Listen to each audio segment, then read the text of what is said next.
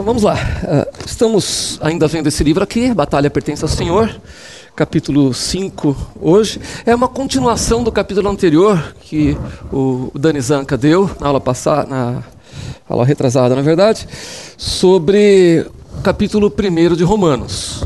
É, hoje nós vamos dar continuidade a esse mesmo capítulo uh, e vamos falar com maior mais, mais detalhes sobre a, a, o que Paulo nos diz ali sobre a ira de Deus. É, é uma aula bastante é, apologética, né, é, que nos vai ajudar a entender melhor é, no, nossa cultura, né, como é uma, uma cultura rebelde ao Senhor, né? Como é que essa rebeldia se manifesta? Como que a gente faz para enxergar, né, diagnosticar essa essa rebeldia? Como é que ela se apresenta? Uh, e como podemos uh, gritar a esse mundo que se faz de, de surdo diante do Senhor, uh, para que possamos defender a fé cristã. Tá? Esse é o propósito dessa aula. Uh, e, e, como vimos então na aula anterior, Paulo começa essa gloriosa carta aos Romanos, nos lembrando das boas novas do Evangelho e também nos falando sobre a realidade da ira de Deus. É.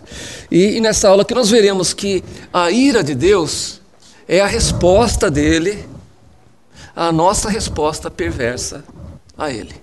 Vejam, a ira de Deus é a resposta dele à nossa resposta perversa a ele. É, ao, ao, delinear a, a, resposta pecaminosa que todos nós damos a Deus, Paulo nos introduz numa coisa que o, o autor do livro chamou de psicologia divina. Por que psicologia divina? Psicologia originalmente significa uh, o, o, estudo da alma, né, da alma humana, psique e logos, o estudo da alma humana. Né?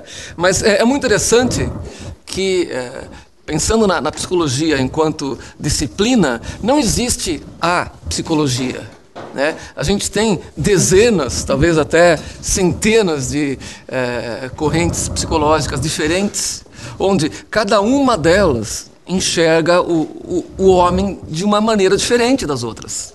Cada uma delas tem sua própria antropologia e aí baseia uh, o, o, seu diagnóstico, né, constrói uh, o entendimento do homem primeiro, daí o entendimento dos problemas do homem e aí a, a, a oferta de soluções para esses problemas. Cada uma faz isso a partir de uma antropologia diferente. Né? Por isso que é legítimo dizer que não existe a psicologia, existem as diversas psicologias. Né? É, obviamente, todas elas são falsas, porque a única verdadeira é a psicologia do próprio Senhor. E é sobre ela que a gente vai falar um pouco hoje. Né? A psicologia divina, ela não é igual às psicologias humanas, ela é infalível. Né? E o que ela tem a dizer sobre o homem é líquido e certo. Né?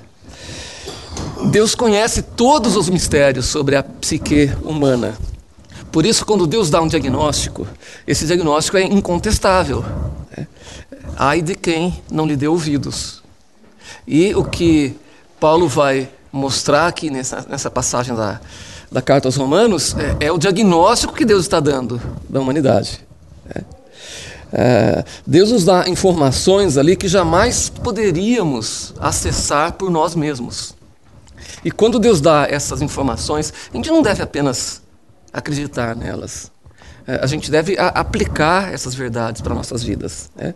Essas verdades são, e são imensamente úteis para nós defendermos a fé cristã perante esse mundo.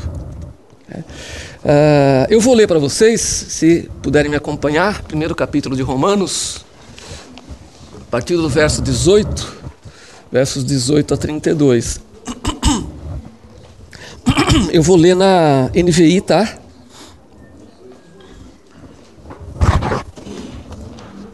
Romanos 1, 18 a 32.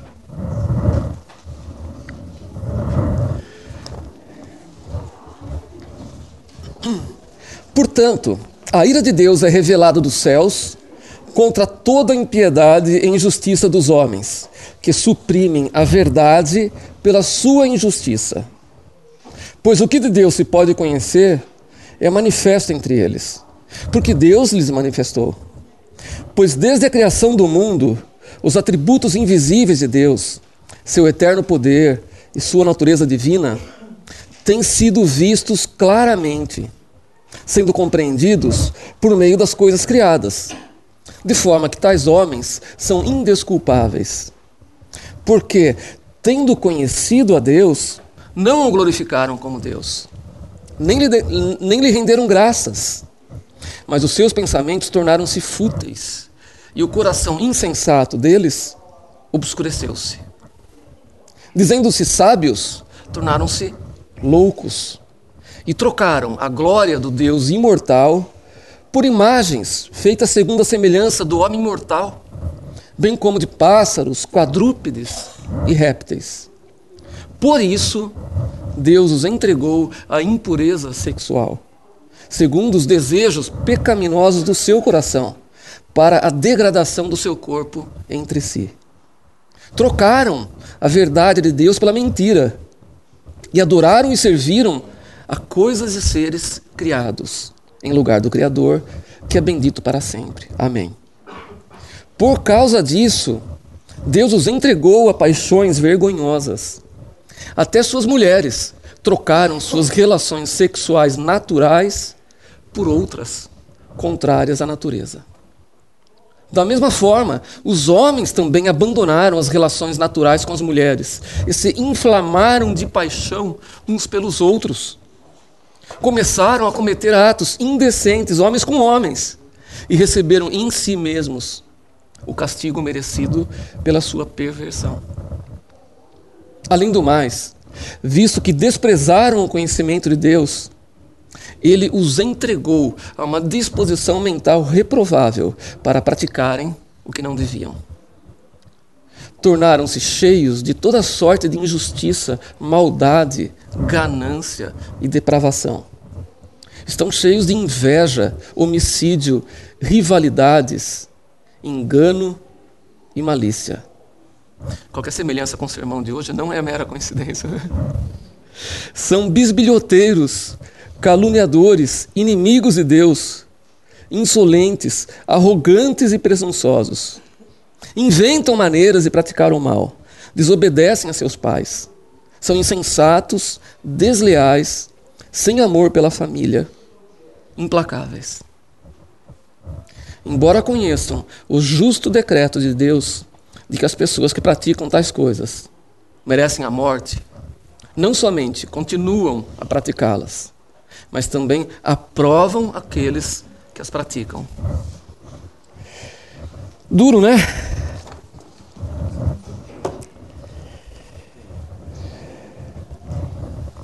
É, vejam, Paulo começa nessa passagem destacando o, o aspecto universal do pecado. Ele não exclui ninguém. É, mostra que todos estamos na mesma condição em relação a Deus. É, e aí Paulo mostra que o Evangelho é para todos os povos não só para os judeus. É, o evangelho ele, ele deve ir até os confins da terra, não é mesmo? Mas qual é o estado né, das pessoas? Né? Qual é o estado daqueles a quem o evangelho vai chegar? Em que estado elas estarão quando o Evangelho chegar até elas? Né? É, eu estarei levando o Evangelho a pessoas é, inocentes, né, já que nunca ouviram o Evangelho antes? Né? Elas terão alguma ideia de quem é esse Deus que eu vou pregar? É, essas perguntas são, são importantes. Né? É, então, Paulo entrelaça duas ideias. Primeiro, a resposta ao conhecimento de Deus por parte daqueles que não estão em Cristo, né, os incrédulos, e a resposta de Deus a essa resposta pecaminosa. Nós veremos então como essas duas ideias se entrelaçam. No último capítulo, nós vimos que Deus é, revela tanto as boas novas quanto a sua ira no Evangelho. Então, Paulo vai focar na ira nessa parte do capítulo 1. Paulo está preocupado em nos esclarecer por que, que essa ira vem. Ele quer que a gente entenda por quê e em quais circunstâncias Deus responde com ira em vez de responder com graça e misericórdia. Então, Paulo começa no verso 18, nos dizendo algumas coisas sobre a ira. É, primeiro, a ira é revelada dos céus. Certo? Ela, ela vem das mãos de Deus. E ela é direcionada, o destino dela é a iniquidade do homem. E vejam, isso não quer dizer que Deus só revela a sua ira onde a iniquidade é maior. Não, é universal. Né? A revelação da ira de Deus é universal e ela vem contra toda a impiedade e injustiça do homem. A ira de Deus é revelada por todo lado, manifestando sua raiva contra a maldade universal de seres humanos pecadores. Até aí tudo bem? Uma dúvida, nada? Tranquilo? Então, Paulo introduz uma ideia que requer maior esclarecimento. Ele descreve essas pessoas ímpias e perversas como aquelas que suprimem a verdade pela sua injustiça. É isso que a gente precisa entender. Primeiro, qual é a verdade que essas pessoas suprimem? Qual é a verdade que Paulo diz que elas estão suprimindo? É, a resposta está no próprio verso 19.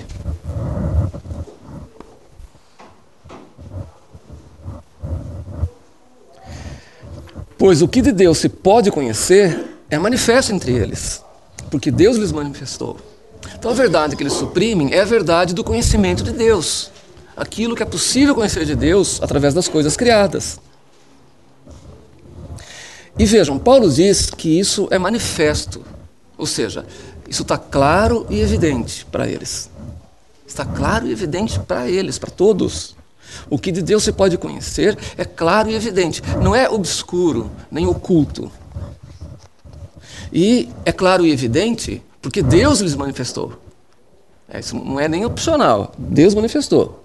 Essa é uma verdade importante. Né? Ou seja, podemos dizer que existe um conhecimento de Deus que é claro e evidente, porque Deus o tornou claro e evidente. Né? Deus assim o quis. Né? Ele não quis ocultar esse conhecimento. Né? E vejam, é, é, Deus poderia ter criado um universo em que ele não se desse a conhecer. Ele poderia ter criado um universo em que as criaturas criadas por ele não tivessem nenhum, nenhum acesso, nenhuma noção da existência de um Deus criador.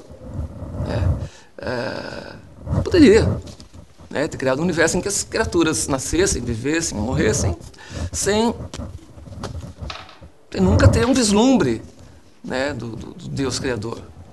Né? Mas não é esse o universo que Deus criou. O universo que Deus criou é um universo onde ele se revela. E é um universo em que todos recebem essa revelação da parte de Deus, suficiente para conhecê-lo, saber da existência dele e saber de vários atributos dele que a gente vai ver aqui. Essa é chamada revelação geral de Deus, né? É geral porque ela é universal.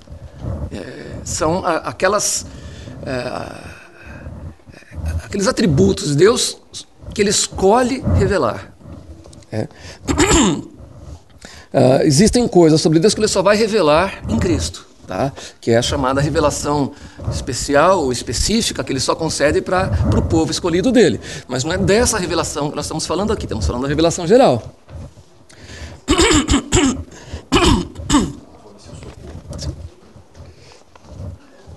E vejam,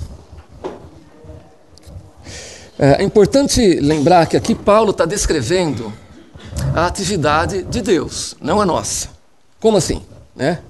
Vejam, nós vemos claramente e, portanto, conhecemos a Deus, mas isso não decorre dos nossos esforços intelectuais. Né? É, muito menos estarmos buscando a Deus, pois não há quem busque a Deus. Paulo vai dizer mais para frente nessa carta. Então Deus é o único agindo aqui. E nós somos apenas receptáculos dessa revelação dele. Tudo bem até aí?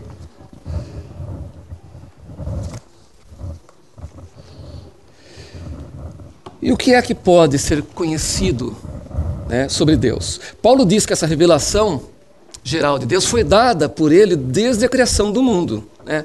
Ou, ou seja, é, essa revelação não veio em consequência do pecado.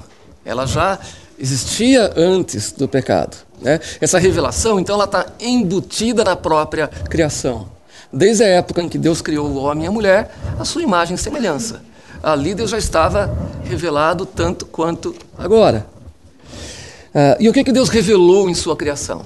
Ele revelou seus atributos invisíveis, seu eterno poder e sua natureza divina. Vejam, Paulo não está dizendo que todo mundo tem uma vaga ideia sobre Deus. Né? É, ele nem está dizendo que é, todo mundo tem uma, uma vaga ideia de que existe algum Deus em algum lugar. Não, não, não, não. É, ele está dizendo que todos nós, criaturas feitas à imagem de Deus, conhecemos a Deus. Realmente conhecemos a Deus. Todos, todos. Tanto os crentes quanto os incrédulos. Ou seja, na, na raiz do nosso coração ímpio, não é a ignorância que reside. Né? Não é a ignorância, é supressão da verdade. A verdade está lá, mas é suprimida. E é essa supressão da verdade que, que molda, que modela nossa impiedade. Ah, muito obrigado, pastor.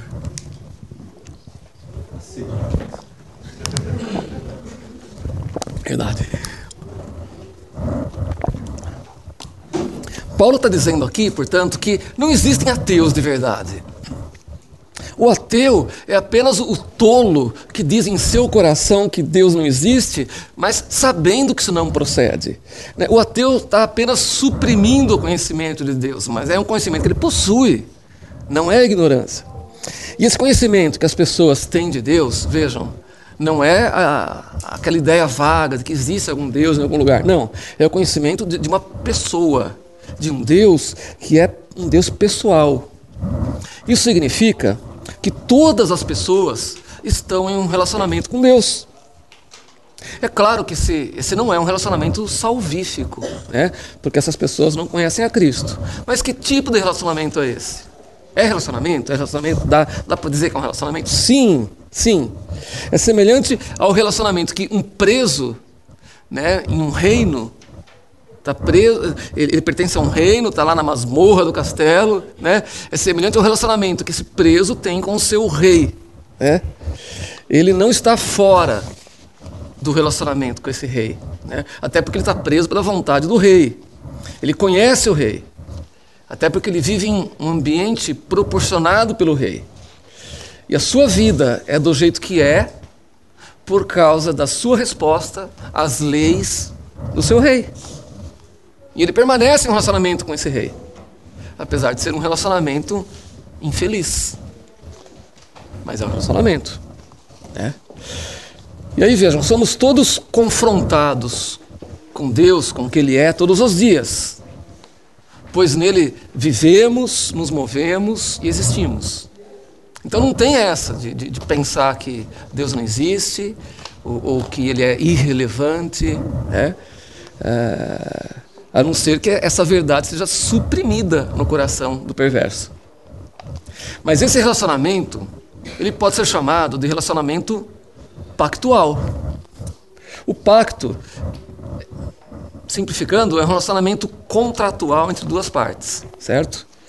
É, e esse relacionamento contratual, ele é iniciado pelo próprio Deus, sempre iniciado por Deus. É, Deus tem se revelado desde a criação do mundo, e a nossa obrigação é reconhecê-lo, né, reconhecer essa revelação e nos arrepender. Esses são os termos do contrato. No entanto, em vez de nos, em vez de nos arrepender, suprimimos a verdade que vem dessa revelação. Então nós somos, portanto, violadores do pacto, violadores do contrato. Todos violadores. Além disso, Paulo vai além. É, além de dizer que nós somos violadores de contrato, ele diz que nós somos indesculpáveis. A palavra para indesculpáveis é anapolo, anapologetos, né? sem apologia, sem defesa, né? indefensáveis. Né? Esses estarão sem defesa no dia do juízo. Eles não vão ter uma, uma carta na manga para se defender. E vejam que aí tem um ponto importante para nós cristãos. Né? Paulo diz que todas as teorias e filosofias que as pessoas constroem para negar o conhecimento de Deus, no fim das contas equivalem a nada. Nada. Todas são indefensáveis. É, e é por isso que precisamos treinar nossas mentes para pensar dessa maneira. É. Precisamos crer em Deus e não no homem. Ou seja, crer nas verdades que Deus declara e não nas teorias que o homem inventa para suprimir essa verdade. Então, Não importam quais sejam os argumentos levantados contra o cristianismo, não importam o quão intimidantes eles sejam, o, o quão articulados ou, ou, sofisticados esses argumentos sejam. É, esses argumentos não são capazes de uma defesa racional. Não são. Isso precisa estar gravado na nossa mente, precisa estar ah, queimando no nosso coração. Né? Porque toda e qualquer posição que seja oposta ao cristianismo, ela é completamente indefensável. Tudo bem isso para vocês? Tranquilo? É, é, a ideia aqui é um encorajamento. Não tenham medo de contestar as vãs doutrinas. Né? As vãs filosofias do mundo, por mais sofisticadas que elas pareçam ser, elas estão apenas suprimindo uma verdade. Elas não são a verdade. E vejam, uma posição falsa é falsa porque é incapaz de lidar com a forma como as coisas realmente são. É, é impossível viver por uma mentira. Uma posição falsa tenta dizer algo sobre o mundo que simplesmente nunca é verdadeiro. Então essas pessoas vão cair em contradição. Na verdade, elas caem o tempo todo, mas estão tão cegas que não enxergam, né? Por isso, aqueles que suprimem o conhecimento de Deus e o trocam, né, pela sua própria injustiça, estão constantemente negando aquilo que é real, o que é verdadeiro. O mundo que essas pessoas veem não é o mundo real. Não é o mundo em que Deus reina na pessoa de Cristo. Não é o mundo em que o nosso propósito é, é glorificar a Deus e gozá-lo para sempre. É um mundo falso, onde alguma outra coisa que não Deus reina, e onde estamos destinados a glorificar sempre os nossos desejos e vontades, nossos próprios desejos e vontades. Mas Paulo vai nos lembrar: não tem como defender isso. Isso é indefensável. Porque o mundo não é desse jeito aí. Porque todas as coisas gritam a existência de Deus e os atributos dele. Tem uma, tem uma passagem interessante sobre isso no Antigo, no Antigo Testamento. Vamos ver, irmão, Salmo, Salmo 19.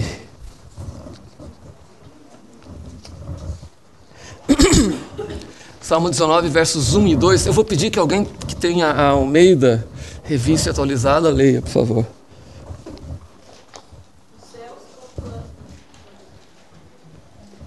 É, isso aí mesmo. Os céus proclamam a glória de Deus e o firmamento anuncia a das suas mãos. Um dia discursa a outro dia e uma noite revela conhecimento a outra noite. Belo, não é?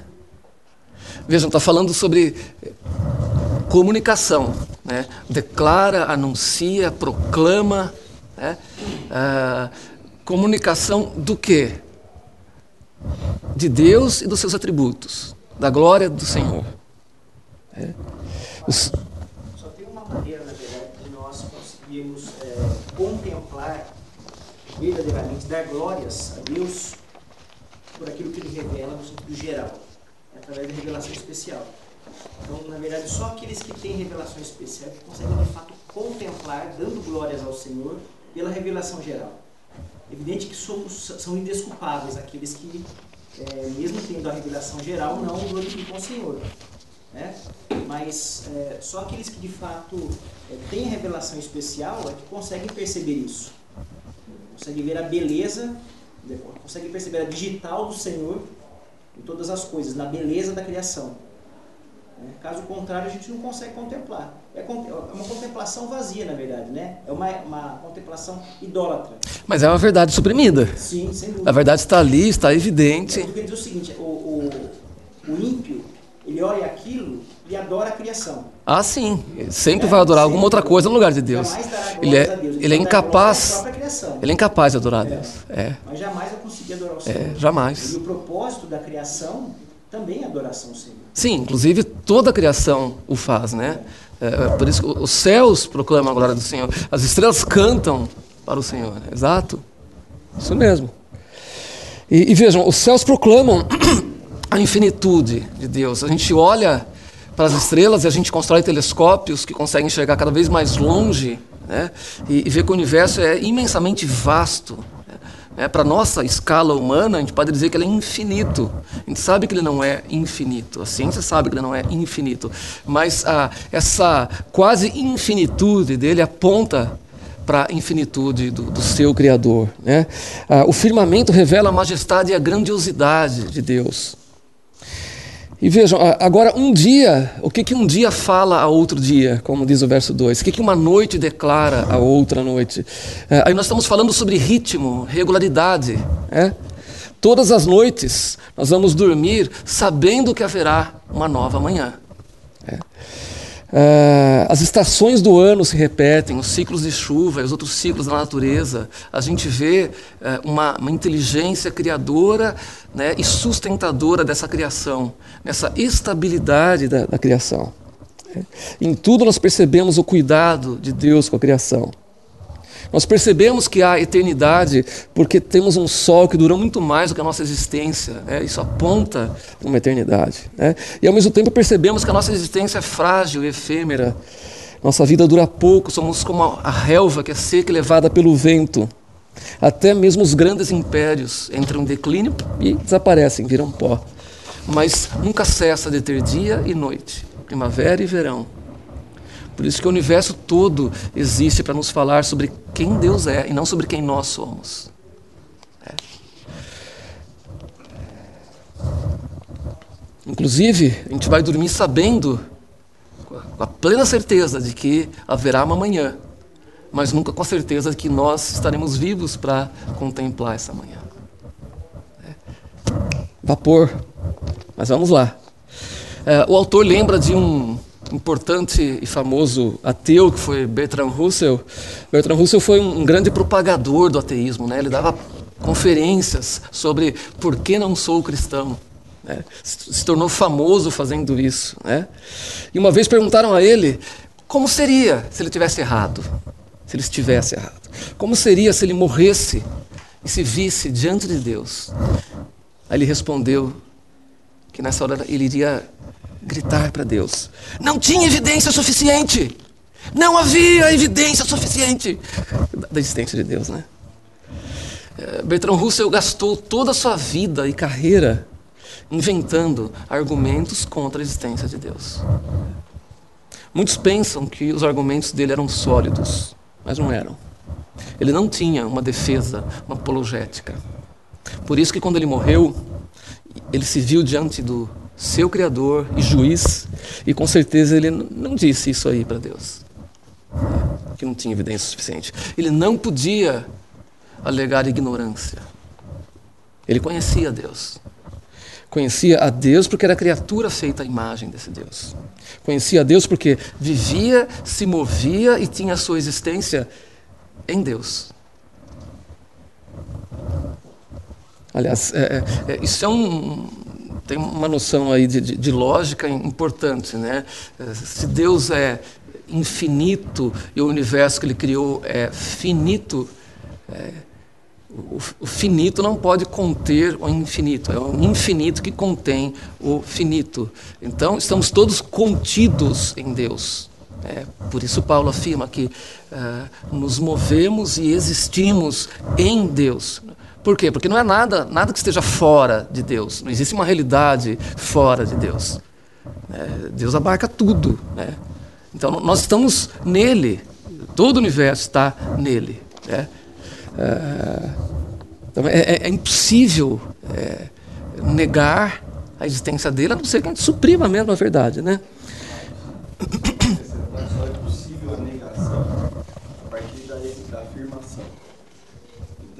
Sim. negar isso a partir Boa. do discurso negativo se for concebido todo o discurso afirmativo. Então, o ser precede o nada. O ser é o ser, não existe o nada, porque a negação a, a de absurdo não vai chegar no nada absoluto. Sim. Que é impossível. É contraditório, né? É contraditório. É. Ele precisa da afirmação para que exista a negação. E aí tem a validez, mais uma vez, o argumento de Santo Anselmo. Qual argumento? O argumento ontológico que começa a Sim. tudo isso. Mas se não tiver a afirmação, não há como se estabelecer um, um discurso de negação. Sim. E é por isso que os ateus precisam estar falando constantemente sobre Deus, né? nem eles conseguem deixar de falar. Mesmo um cego de nascença vai ter evidência da existência de Deus. Né? Então, mesmo um cego que nunca enxergou na vida, né? ele mesmo é essa evidência. Para ele, ele serve de evidência, né?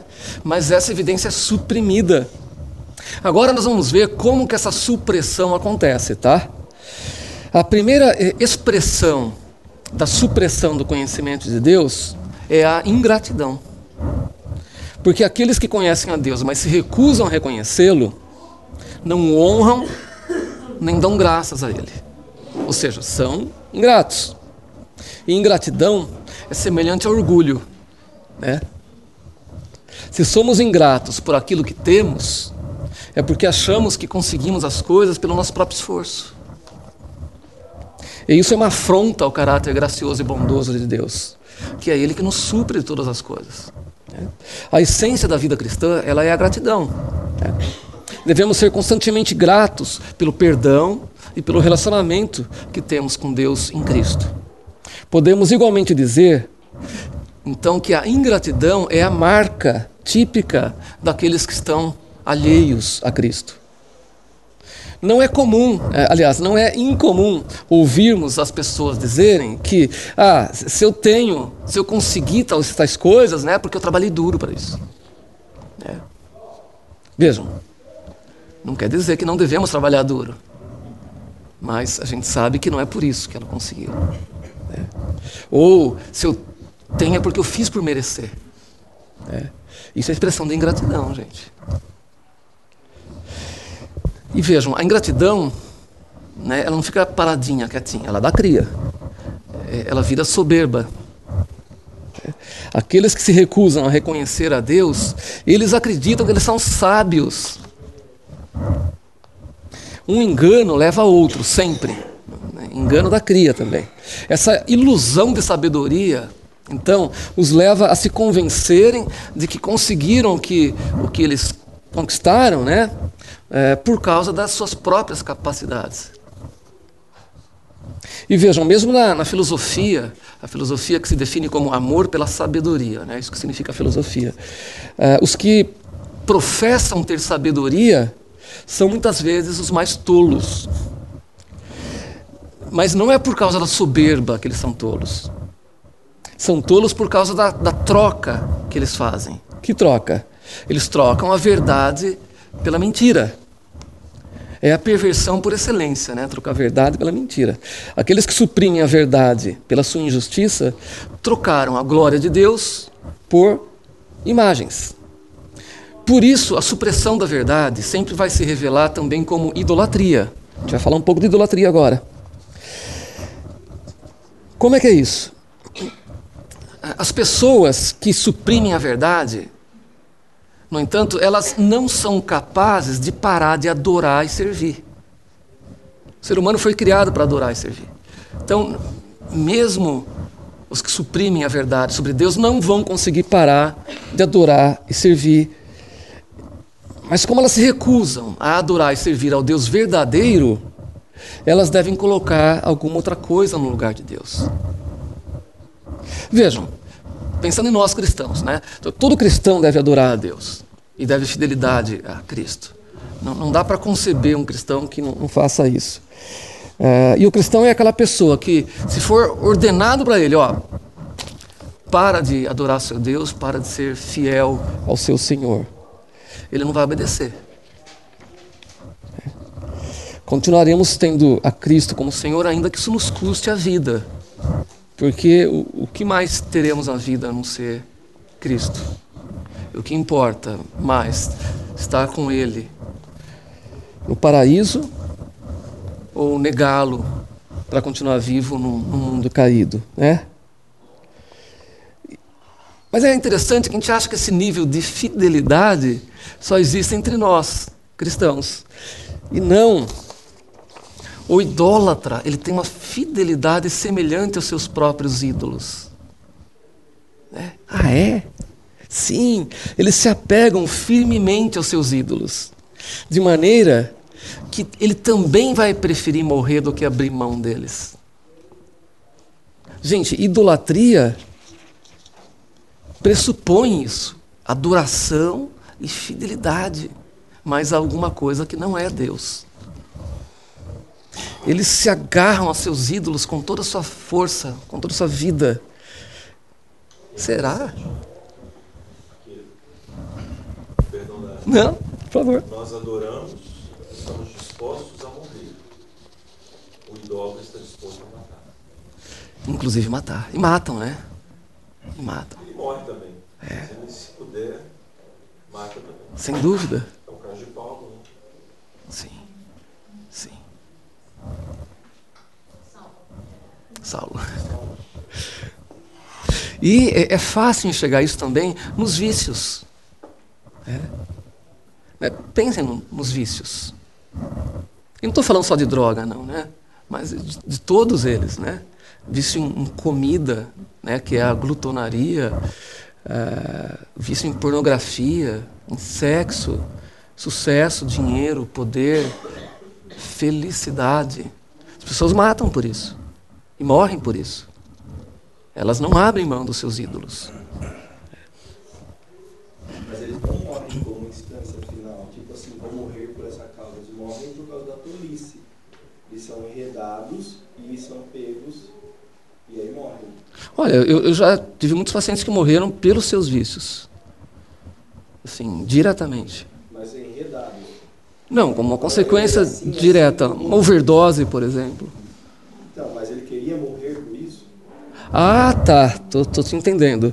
Mas veja. É, é... Causa final, ele, ele, amava isso a ponto de morrer? Sim, certamente. Eu vou morrer assim. Não, certamente, porque ele, ele teve vários avisos em vida de que esse era um caminho de morte. Mas ele não amou isso. Não houve um, algo que o moveu a fazer isso para morrer. Não para morrer e nem que ele amasse a morte. Mas sabendo que ia morrer, mesmo assim ele fez. Ele não queria morrer. Não, mas ele preferiu se arriscar em morrer. Eu, eu, eu já tive paciente que teve três paradas respiratórias por overdose de, de, de opioide usado para anestesia geral. Né? O cara era anestesista, três paradas respiratórias em centro cirúrgico, podia ter morrido em qualquer uma delas. Meu, o cara já tinha tido três paradas respiratórias. E, e opioide da parada respiratória consciente, o cara percebe que está parando, né? Só, só, desma só perde a consciência depois. Mas são paradas lúcidas. É, como que você vai dizer que esse cara não, não, não queria morrer? Não como objetivo primeiro, ele queria usar, continuar usando o opioide, mas a consequência era direta. Mas o que moveu ele foi o uso. Sim. O prazer que o uso conceberia. Mas o uso estava indissociavelmente ligado à morte. Mas nós, no caso, no caso, morremos porque ou a Cristo ou a morte. Nós queremos a morte por causa do amor a Cristo. Ah, sim, claro. É, não é a mesma coisa. Sim, não é o mesmo tipo de fidelidade, né? E aí eu concordo. Um faz isso por tolice, né? O outro faz isso por conhecimento verdadeiro do Senhor. É.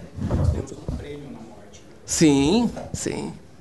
Ele vai ter só juízo. É. Sim, não, não, não quis comparar. Existe realmente essa distinção que o mundo coloca é, entre o, o desejo propriamente pela morte é, e ser enredado. Quer dizer, não é que eu queira propriamente a morte, mas o meu próprio vício. Enredado pelos próprios desejos, né? Pelos próprios desejos. É. Mas existe é, na Bíblia, é, de fato, essa, esse desejo, que é o suicídio. Sim. O suicida ele se sente senhor da vida. Nós não somos capazes de julgar completamente o coração das pessoas. Essa questão do suicídio é complicada. Mas é fato que, guardadas as devidas proporções, se tudo for como eu estou é, entendendo que seja, o suicídio, à luz da palavra, é alguém que se sente senhor da vida e deseja a morte. A gente vê isso.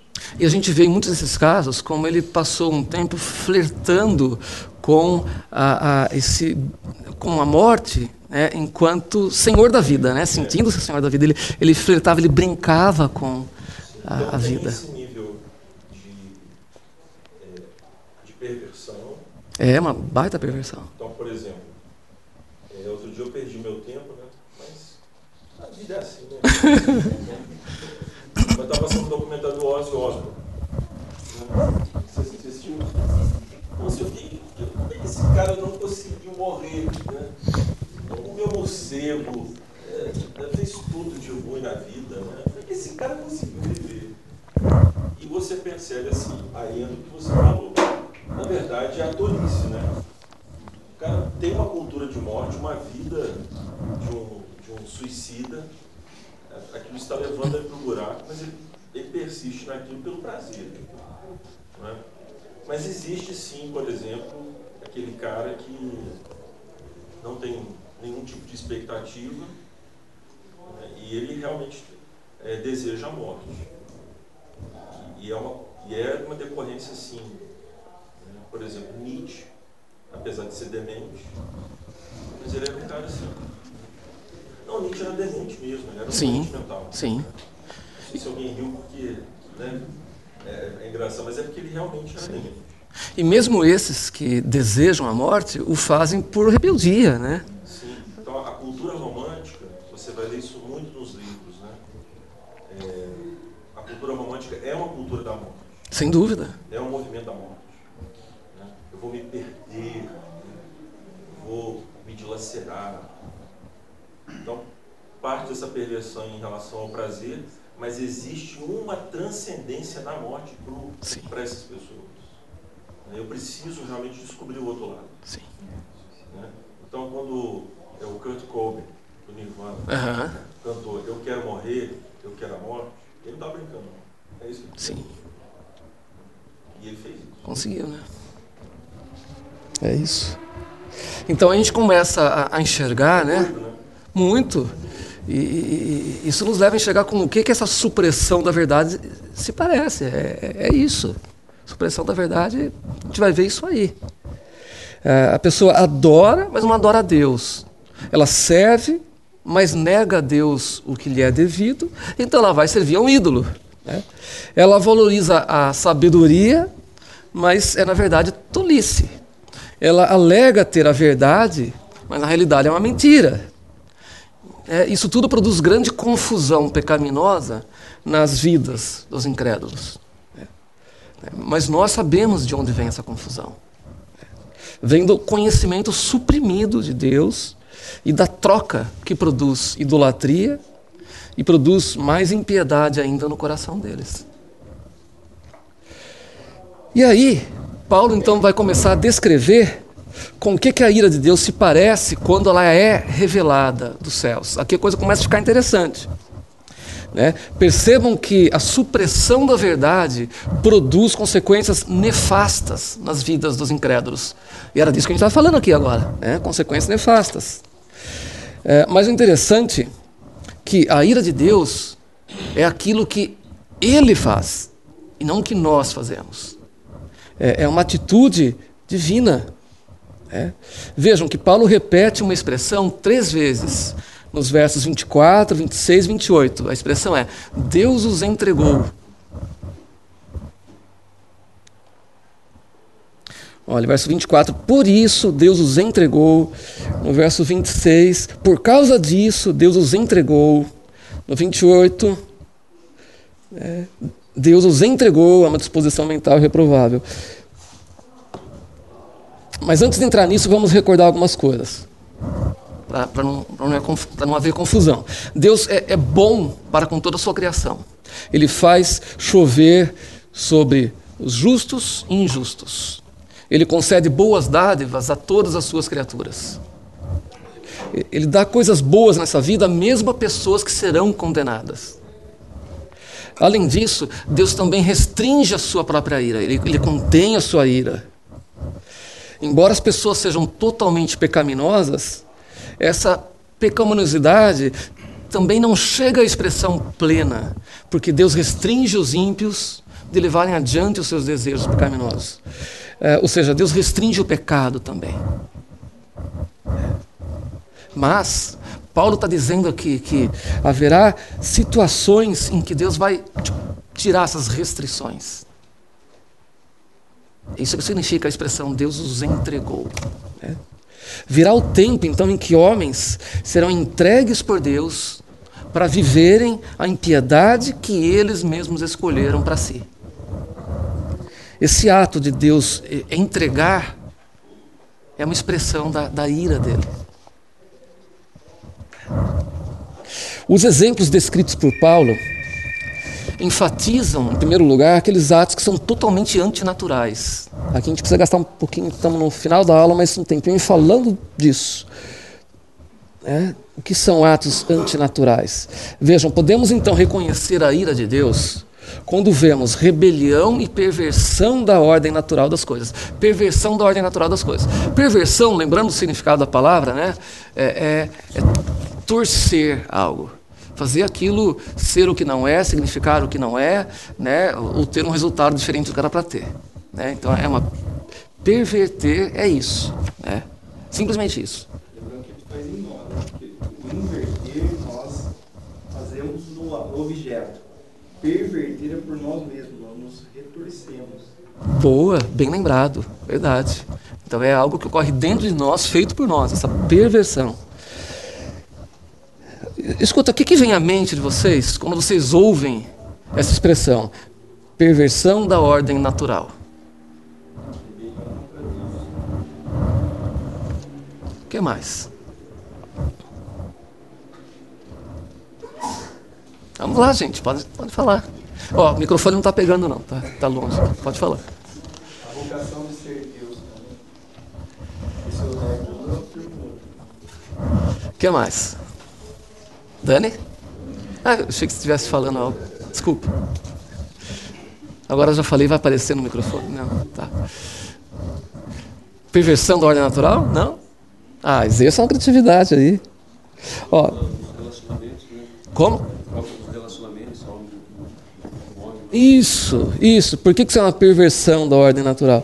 Uh, eu posso estar é, errado, Plínio, mas, mas eu acho que a, a, rebeldia ela vem primeiro, depois a perversão da ordem natural. Né? A, a rebeldia assim, é o rompimento contratual. O homem é, se torna violador do pacto. Aí vem a perversão da ordem natural por consequência. Então, é, é,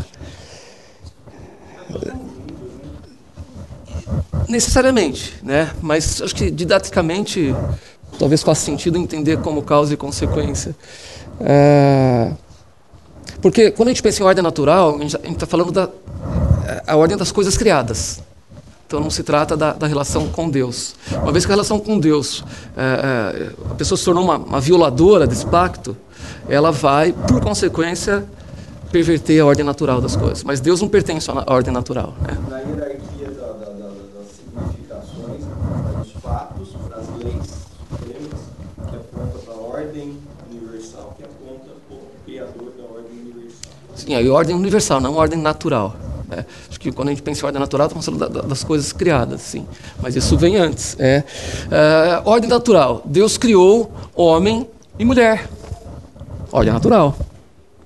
Deus criou a mulher para ser auxiliadora do homem, e não o homem para ser auxiliador da mulher. Ordem natural. Deus os criou e os mandou constituir família, ordem natural.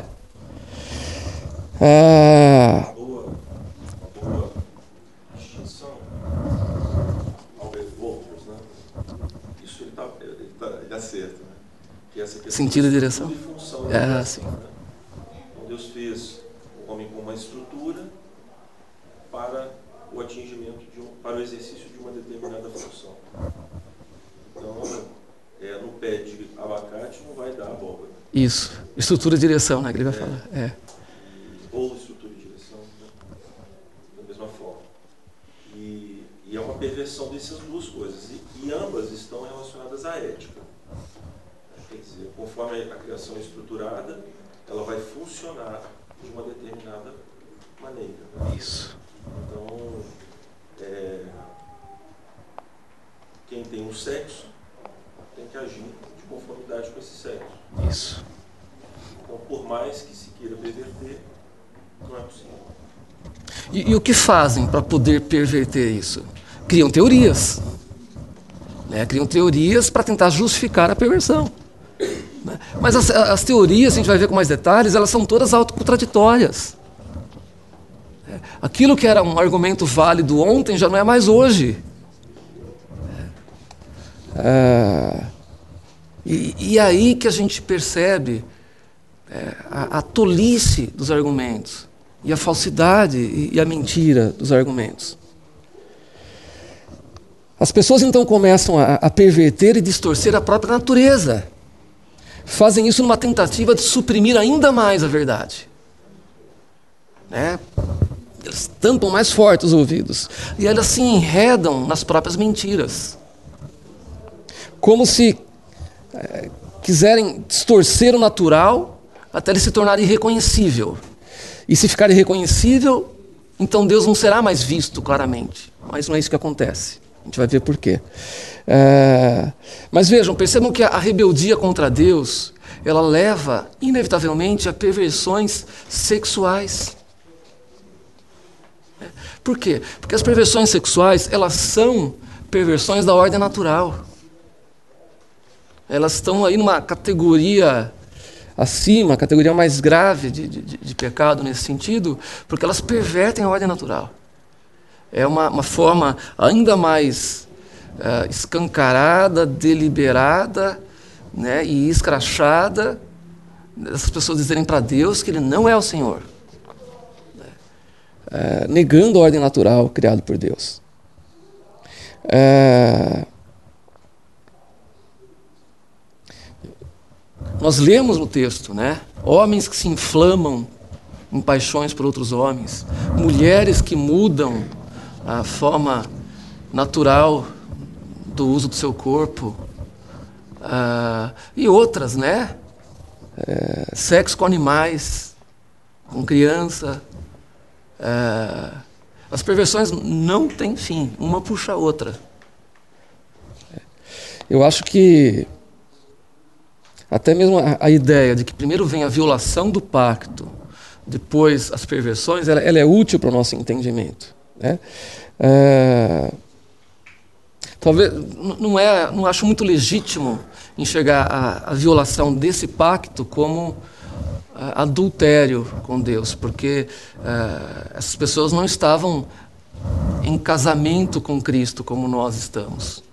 Então é uma violação de, um, de uma outra espécie de pacto. É. Elas violaram o pacto de obras. É.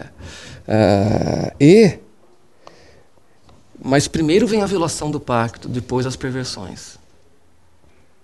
No nosso caso, a gente não está imune a isso. Se a gente uh, adultera, né, se a gente comete adultério em relação ao Senhor, se a gente é, uh, faz parte da, da, da igreja, do corpo de Cristo, somos a noiva dele e cometemos adultério, desejando outras coisas mais do que a, a, ao Senhor, as perversões vêm também na nossa vida. É. Da mesma maneira, o, o cara que começa no adultério com a esposa, né, achando que vai ficar só nisso, não, nunca fica só nisso, sempre piora. Violação de pacto, isso é, é, é, lei natural. Violação de pacto vai levar a perversões e perversões sexuais.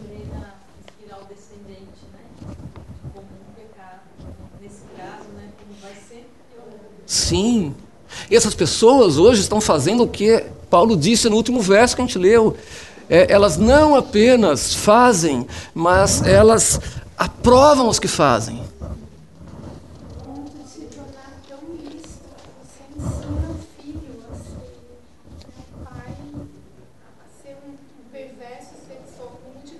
Sim. E, e aí cai nas maiores contradições o tempo todo, né? Então assim, o presidente da República fala que é, é bom criança aprender a trabalhar e todo mundo sabe que é bom, né? É, todo mundo se escandaliza. É que absurdo criança trabalhar, mas quem se escandaliza com isso? são aqueles que acham muito legítimo o, os pais uh, vestirem um, um filho de, de, drag queen com 11 anos de idade para ganhar dinheiro com isso. Ou que duas lésbicas barbarizem com crianças. Exatamente. É. E são os que sobem o morro para comprar droga da mão de criança de 9, 10 anos de idade. É, aí ninguém fala nada, que é exploração infantil, nada. É, então, as contradições são flagrantes, a gente precisa treinar nossos olhos para enxergá-las, porque elas são muito flagrantes. A gente não tem tempo de entrar nas contradições de maneira prática, a gente deu alguns exemplos, né? É, mas ponderem sobre isso. É? E, e vejam que essas grotescas distorções da ordem natural, é, que pretensamente serviriam para encobrir ainda mais o conhecimento de Deus, têm efeito contrário, acabam por revelar ainda mais a Deus. De que maneira? na expressão da ira dele. Como se elas tentassem entrar num quarto escuro e fechar toda a frestinha, e, e aí o pecado delas é, ainda ganha maior evidência. É. Dia seguinte, o pecado delas está na internet. É, ao vermos os absurdos ao que os homens chegam quando as restrições são levantadas por Deus, as restrições ao pecado são levantadas por Deus, isso reforça ainda mais a noção da existência do caráter de Deus. O caráter dele fica ainda mais evidente. Opa! É. Deus não gosta disso. É, no último verso, então, Paulo deixa claro mais um aspecto dessa revelação geral de Deus aos homens.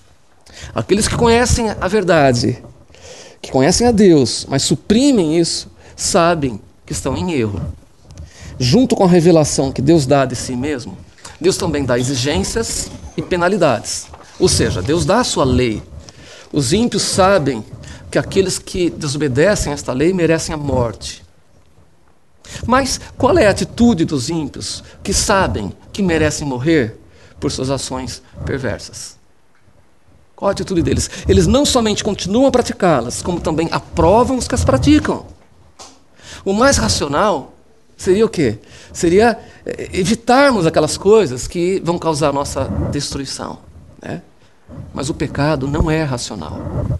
Em vez de tentarem evitar o comportamento destrutivo, o que, que os ímpios fazem?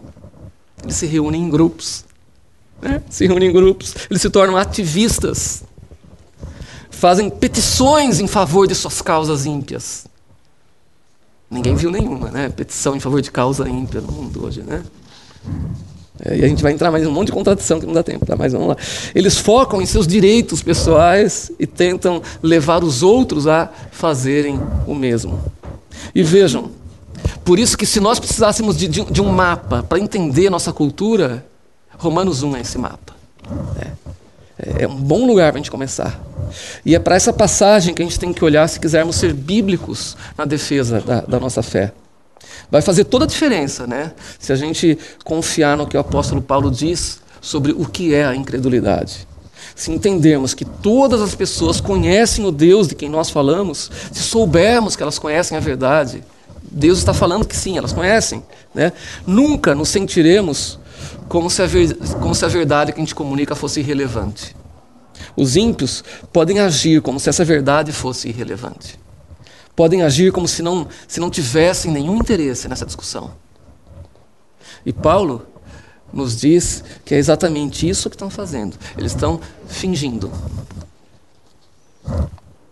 Fingindo. É isso, gente. Oh, por favor. Essa questão da vida do nosso coração, que ela extrapola, mesmo exemplo que você deu, por exemplo, o psiquiatra que morreu, né? psiquiatra, né? Não, ele era anestesista. Não, não morreu, esse não morreu. Teve três. Ele não pode mais ser anestesista hoje, não pode nem. Mas teve outros, isso, que, que morreram. É.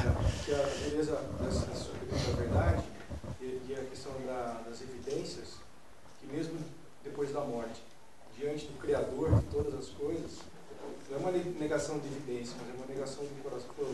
Eu não, não me dobro diante do Senhor. Se dobrar por causa do poder, mas a negação de ter um Deus que é soberano, ele não, ele não quer, mesmo após a morte. Mas vai dobrar, né? Não, não é questão de soberania que eu estou falando. Ah, tá. É Sim. De evidência. De reconhecimento. Se a gente estivesse discutindo agora, se você está tentando me convencer pelas evidências, e nós dois morremos ao mesmo tempo. Você fala, ah, chegamos aqui, olha, quem fez todas as coisas? Eu, eu não, não, não, quero isso.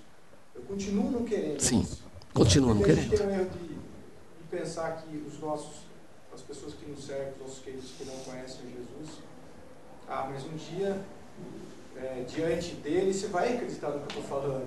E era uma questão de crença, de suprimir, de suprimir a verdade que é Cristo. Eu suprimo, mesmo diante de tanta evidência, eu suprimo isso diante, mesmo diante dele, eu não quero ele. É, e essa é uma verdade muito triste, né? É, porque no- nos leva para um, um, um ponto que é o seguinte: não haverá arrependimento no inferno. Não vai ter arrependimento. Isso. É. Agora diante dele, né? Isso. A pessoa vai se arrepender. Não, não vai ter porque, primeiro, arrependimento é uma dádiva divina, é concedido por Deus. Se Deus não concedeu em vida, não vai conceder depois. Segundo, o choro e ranger de dentes não é por, é, por sentimento de culpa, é por raiva. É, é, a pessoa não vai enxergar a si mesma como pecaminosa. É, ela ainda vai se sentir vítima de injustiça. A ira dela é, em relação a Deus só vai aumentar com o tempo. O pecado dela só vai aumentar. Não, não há espaço para arrependimento no inferno. Inferno é um lugar de choro e dentes. Exato. Então, se é, é, diante de Deus, o homem, se ele tivesse oportunidade na impiedade, ele chora porque sabe do poder descomunal do Senhor, por isso, como os demônios, eles tremem, mas isso não diminui em nada a sua rebeldia. Exato. Eles, eles gostariam de falar para Deus muito claramente. Isso. O, a Isaías é quem fala, eles elevam os céus, a sua voz, e blasfemam. Eu te odeio, eu te detesto, Isso. eu te repugno. Isso. É é. É é. E no inferno, Deus levantará essa restrição ao pecado que existe aqui. Né? Você ia falar.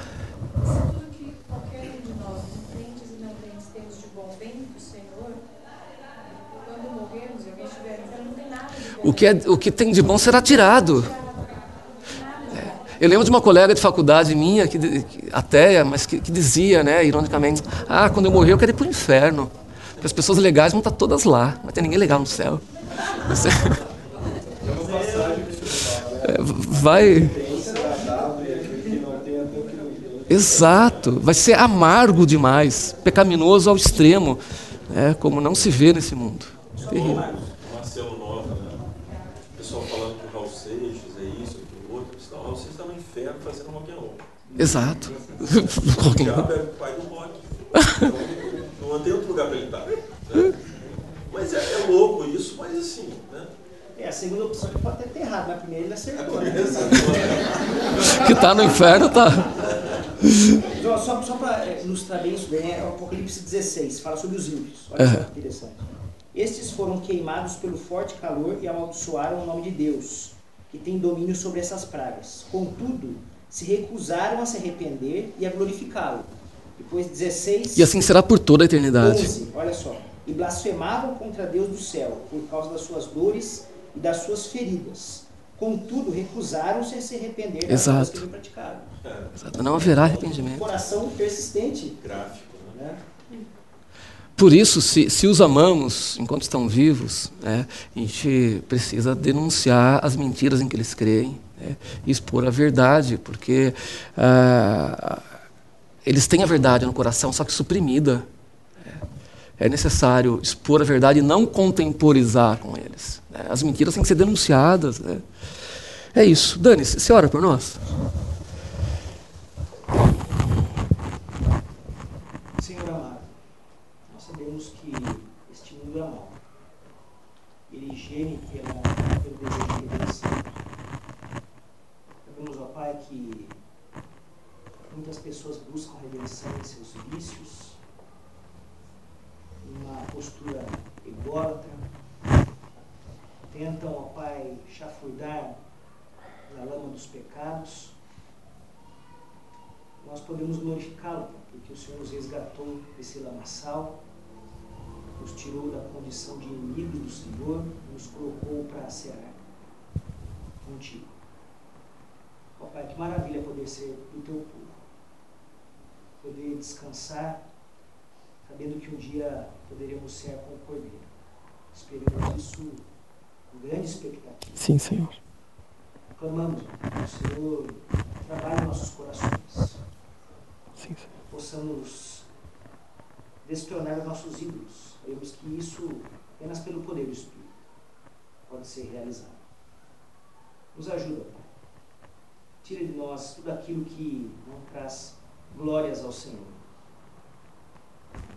O coração humilde, contrito, desejoso por ter cada vez mais intimidade com o Senhor.